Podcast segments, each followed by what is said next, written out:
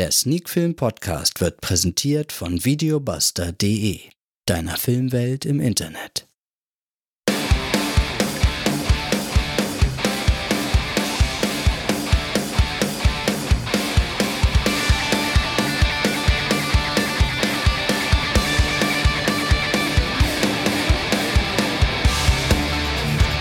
Sneakfilm to go, der Sneakfilm Podcast, Folge 129. Heute besprechen wir einen Film, der bereits 20 Jahre auf dem Buckel hat. Wir besprechen im Juli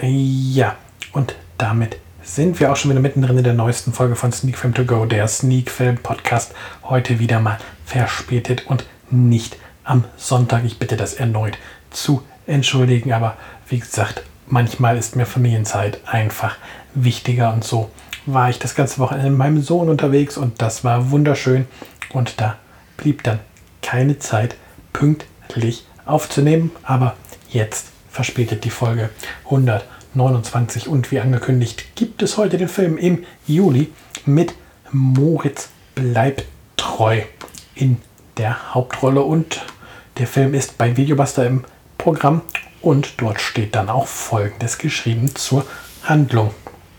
Seine Schüler tanzen ihm auf der Nase rum. In den Szenenlehnen wird er grundsätzlich nicht bedient und selbst sein ewig zugekiffter Nachbar hat mehr Sozialleben als er. So uncool wie der junge Referendar Daniel kann man eigentlich gar nicht sein. Erst als er sich unsterblich in die schöne Melek verliebt und spontan beschließt, ihr nach Istanbul nachzureisen, ändert sich sein ödes Spießerdasein. Begleitet von der flippigen Schmuckverkäuferin Juli, die ihn schon lange heimlich anhimmelt, macht sich Daniel auf den weiten Trip von Hamburg in die Türkei. Die wilde Odyssee durch Südosteuropa wird für ihn dabei zur Reise in ein neues Leben. Verprügelt, verführt und ausgeraubt, zum ersten Mal in seinem Leben auf Drogen und von türkischen Grenzpolizisten in den Knast gesteckt, lernt Daniel, um sein Glück zu kämpfen. Und er erkennt, dass es mehr gibt im Leben als dröge Physikformeln wie Eternal Rules of Love.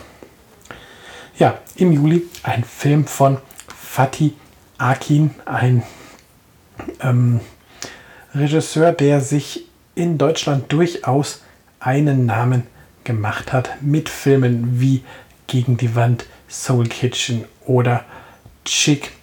Ähm, ja, oder zuletzt auch der Goldene Handschuh, ähm, hat er sich tatsächlich durchaus einen gewissen Bekanntheitsgrad erarbeitet und ähm, ja, zumindest mit im Juli auch einen sehr soliden Film abgeliefert, dem man die 20 Jahre jetzt ähm, schon ein wenig ansieht, aber ähm, der immer noch ordentlich aussieht und noch immer noch gut zu unterhalten weiß. Die Story ist eigentlich eine Mischung aus Roadtrip und Liebesfilm und nimmt dabei ähm, viele der typischen Klischees mit, die gerade romantische Komödien mit sich bringen, aber das Ganze wirkt in, im Juli nicht ganz so weich gespült, wie es oft in amerikanischen romantischen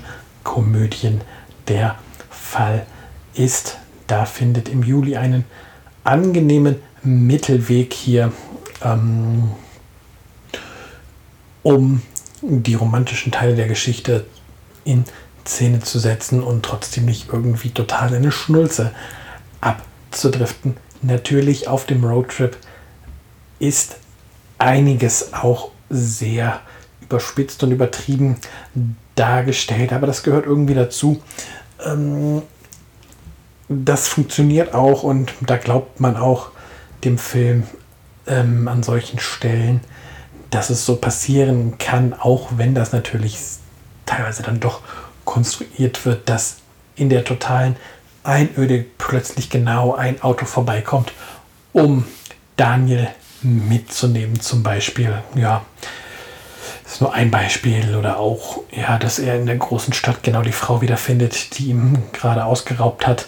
Das ist alles so schon konstruiert, aber sonst würde halt ein Film auch nicht funktionieren, wenn ein Film tatsächlich ähm, wie das wahre Leben wäre in jedem Detail, hätte man eben oft sehr kurze Filme. Der darf dann auch mal bitte ein wenig konstruiert werden und auch manchmal ein bisschen was überspitzt und übertrieben dargestellt werden. Aber der Film lebt auch eigentlich viel mehr ähm, davon, wie es der Regisseur hier schafft, seine Hauptfigur in Szene zu setzen und auch davon, wie man als Zuschauer ähm, mit Daniel eine Veränderung durchmacht, wo Daniel halt am Anfang wirklich noch dieser, ja, etwas verloren wirkende, angehende Lehrer ist und ja, der sich dann auch im Äußerlichen im Laufe des Films verändert,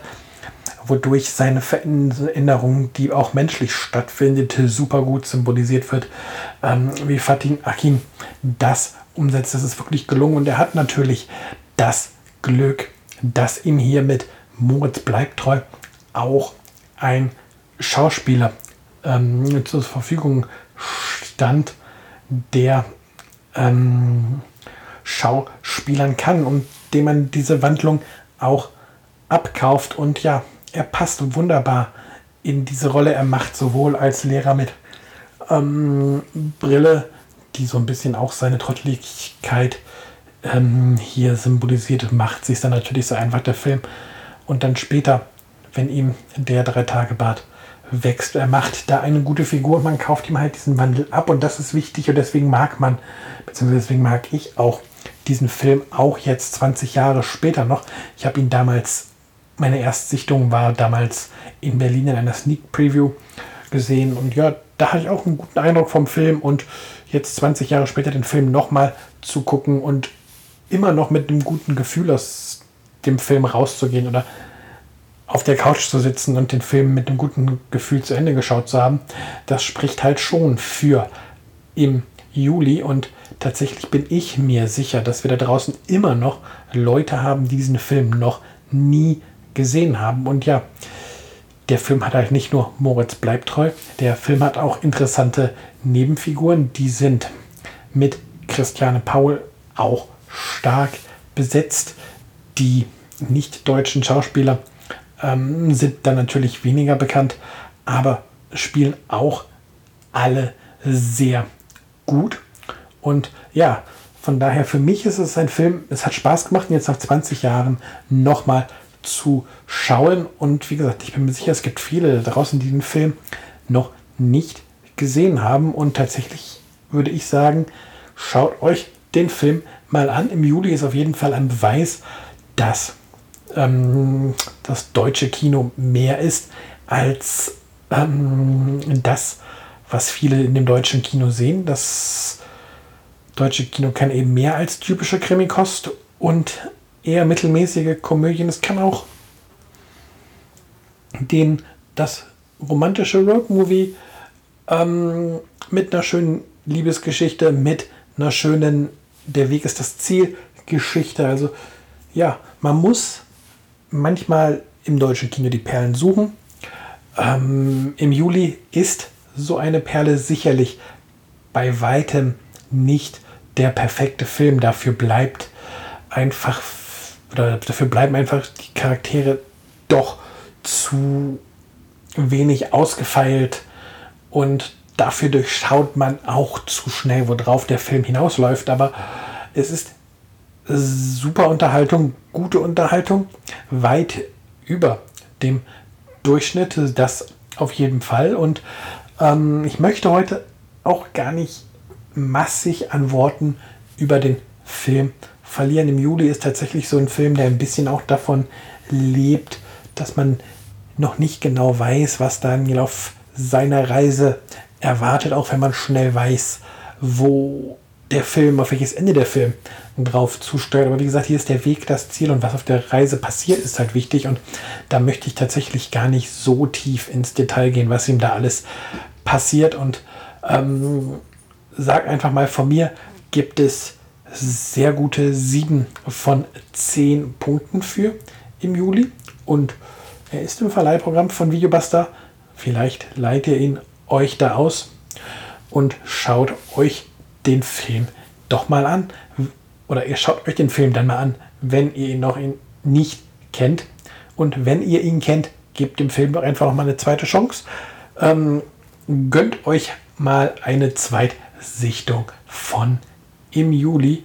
Das ist wirklich gutes deutsches Kino und ja, der Film zeigt auch, warum Moritz bleibt treu jetzt auch jüngst in meiner Liste der meiner liebsten fünf deutschen Schauspieler aufgetaucht ist, die ich im Rahmen einer Blogaktion erstellt habe, die immer donnerstags stattfindet. Die heißt die fünf Besten am Donnerstag und da werden halt immer zu bestimmten Themen nach den fünf Besten gefragt.